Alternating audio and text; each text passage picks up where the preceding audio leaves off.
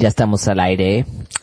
Bueno, bienvenidos, bienvenidas, bienvenides a su programa a través del espejo. Bueno, hoy vamos a hablar de un tema un tanto polémico porque ha habido ciertas discrepancias en cuanto a los feminismos radicales, también pues el conservadurismo ha estado muy presente en todo este rollo de quién es o no una mujer, qué se podría decir que es o no una mujer, sí.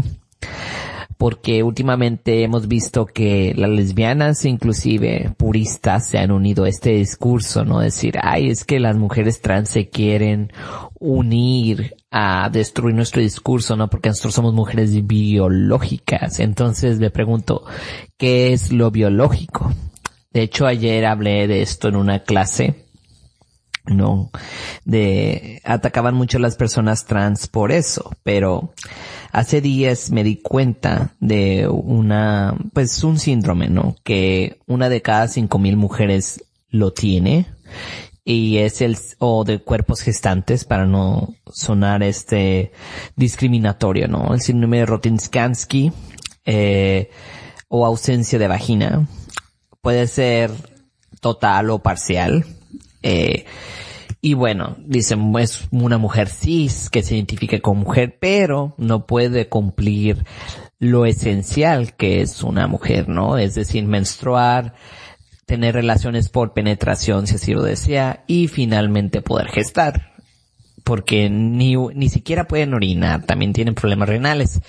O sea, básicamente no pueden cumplir con sus funciones, ahora sí que programadas, y tampoco los feminismos radicales siquiera lo toman en cuenta, porque el problema de los feminismos o de algunos activistas, activismos LGBT, por te voy a decir por qué mencionaste, y la B, por no, no lo toman en cuenta porque se basan más en la teoría social o en dogmas o creencias sin ver el, parte médico.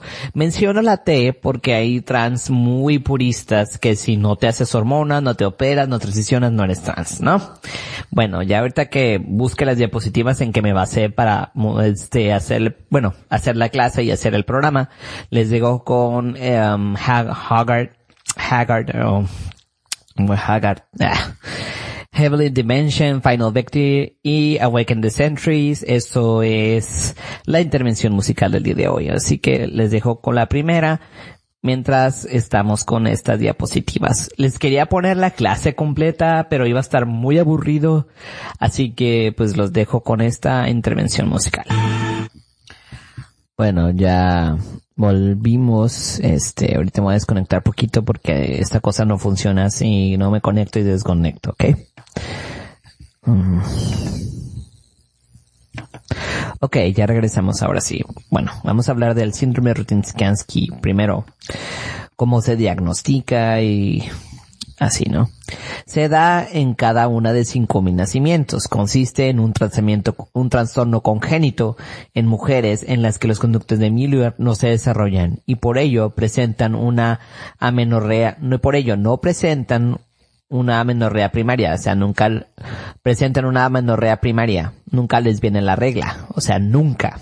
Si una mujer con síndrome de Rodinsky nunca le va a venir la regla, jamás. Eso, pero es difícil de detectar porque pues estás a los 15, 16 años porque desarrollan caracteres sexuales porque sus ovarios y sus óvulos funcionan, ¿no?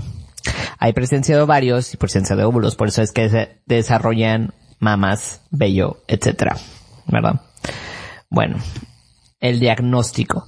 Suele diagnosticarse entre los 15 y 18 años mediante una ecografía o resonancia magnética, pero a veces es tarde o no se sabe porque no todos tienen para hacerse una resonancia, una ecografía o una medida seguro social y todo eso, pero mm, es más difícil, ¿no? Por un examen ginecológico básico no es posible diagnosticar esta patología. Con la ecografía o la resonancia se puede detectar si hay ausencia total o parcial de la vagina, cuello uterino y o matriz. O sea, tienen que hacer la resonancia o la ecografía para darse cuenta, si no, nunca, porque con un examen de ginecológico simple, pues no. Ahora, los síntomas y disfunciones. Hay que entender, bueno, dentro de la rama de la sexualidad o la sexología, que una disfunción es algo que causa un problema al, sujeto, eh, ya sea por tener relaciones sexuales o lo que sea, pero es un problema de él, ella o ella, ¿sí? O sea, por decir, Vamos a poner un ejemplo, alguien que tiene eyaculación precoz le causa un problema. Hay gente que no le, hay hombres o sí, o personas que eyaculan que no les causa ningún problema, sí, pero la disfunción viene más o menos así. Puede ser biológica, emocional o psicológica. Por eso es que uso este término. Bueno, síntomas y disfunciones, relaciones sexuales difíciles y dolorosas con la vagina cortada, incapacidad de penetración vaginal cuando la vagina no está formada, enfermedades óseas en el 12 o 50% de los casos, aunque es posible que haya efectos sobre las extremidades. Malformación de renales como el riñón pélvico, riñón en herradura, dilatación del tracto urinario, duplicidad uretral, aunque no sea común, y, por supuesto, la imposibilidad de gestar.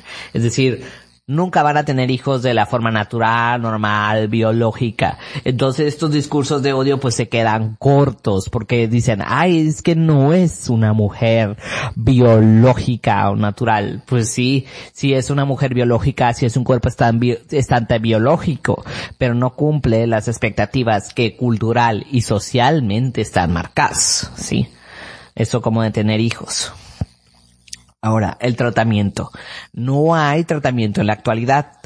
Existen técnicas enfocadas a, tratar la aplasia vaginal o la ausencia de vagina para permitir que lleven una vida sexual activa. Se pueden recurrir a cirugías o no. Sin embargo, es necesario llegar a la madurez sexual para recurrir a estas técnicas. O sea, se tiene que llegar al término. No puedes intervenir, no se puede hacer una intervención en la adolescencia, ¿sí? Ahora, entre las técnicas no quirúrgicas existen eh, los, los dilatadores vaginales. Es decir, es necesario tener canal vaginal aunque sea pequeño. Por ejemplo, si se tiene una vagina de 4 centímetros, se podrá convertir en una de 8 o de 10 con lubricación y buena distensibilidad. ¿No? El dilatador de Frank es uno de los más comunes para crear una vagina óptima sin recurrir a cirugía. Consiste con unos tubos de plástico de diferente tamaño que ayudan a aumentar la vagina gradualmente con la aplicación de una precisión intermitente.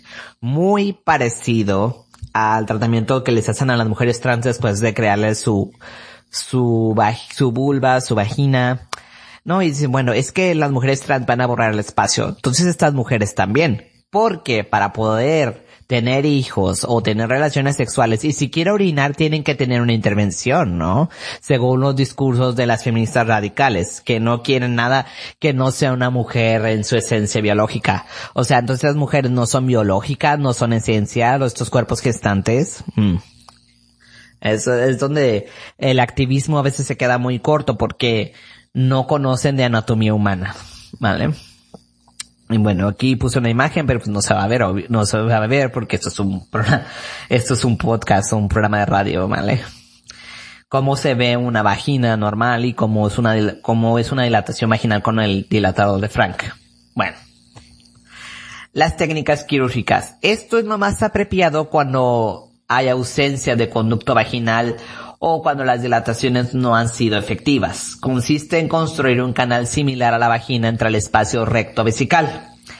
La técnica más utilizada es la de Mick Indo, que consiste en utilizar injerto de piel y colocarlo como una, sobre una prótesis en forma de pene de silicona, de silicona.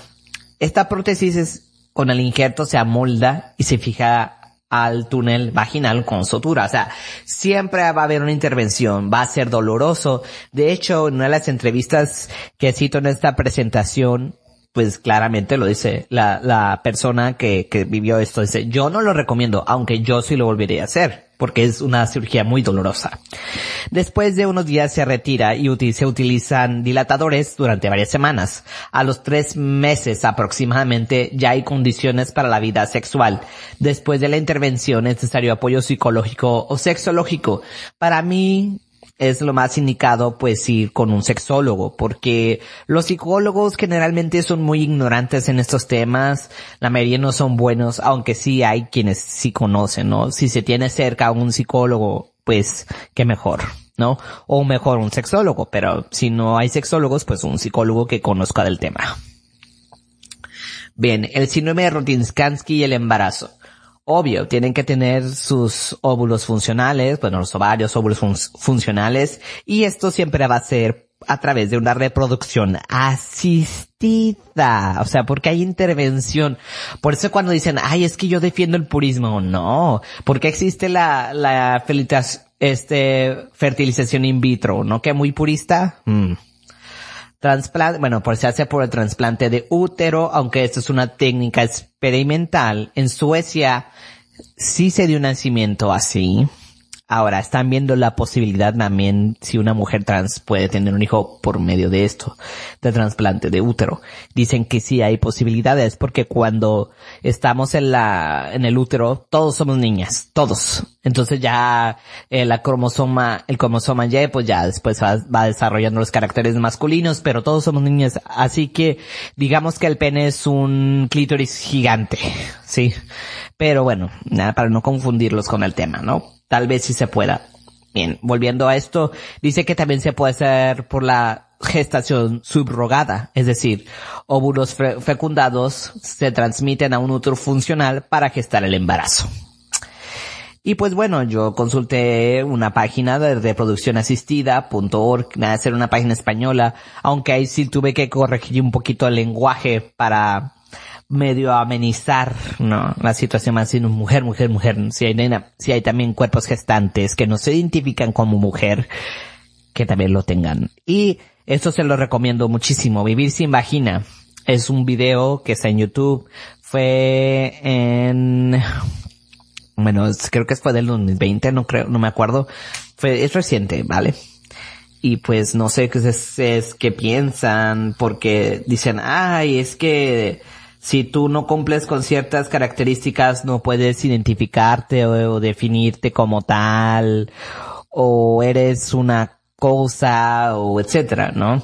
Como estas feministas, este también eh, gente de la diversidad sexual que son muy puritanos, muy muy puritanos que lo único que han hecho con estos discursos es segregar a una parte de la población y atacar a la población trans por querer invadir sus espacios sin saber que hay cosas que, que desconocen y no tienen idea de lo que hablan. Y dicho esto, los dejo con las últimas intervenciones musicales. No quería atiburrarlos tanto. Eh, ahora sí que qué es una mujer, qué es un hombre, qué es algo, ¿no? Porque ontológicamente podemos decir que hay un universo, hay multiversos también en cuestión de cuerpos, de cuestión de, del sentimiento, porque la sexualidad es individual, es de cada quien, no es una cosa, esto es definido, no, no. Y bueno, los dejo con las últimas intervenciones musicales. Me despido, nos escuchamos en la próxima. Bye bye.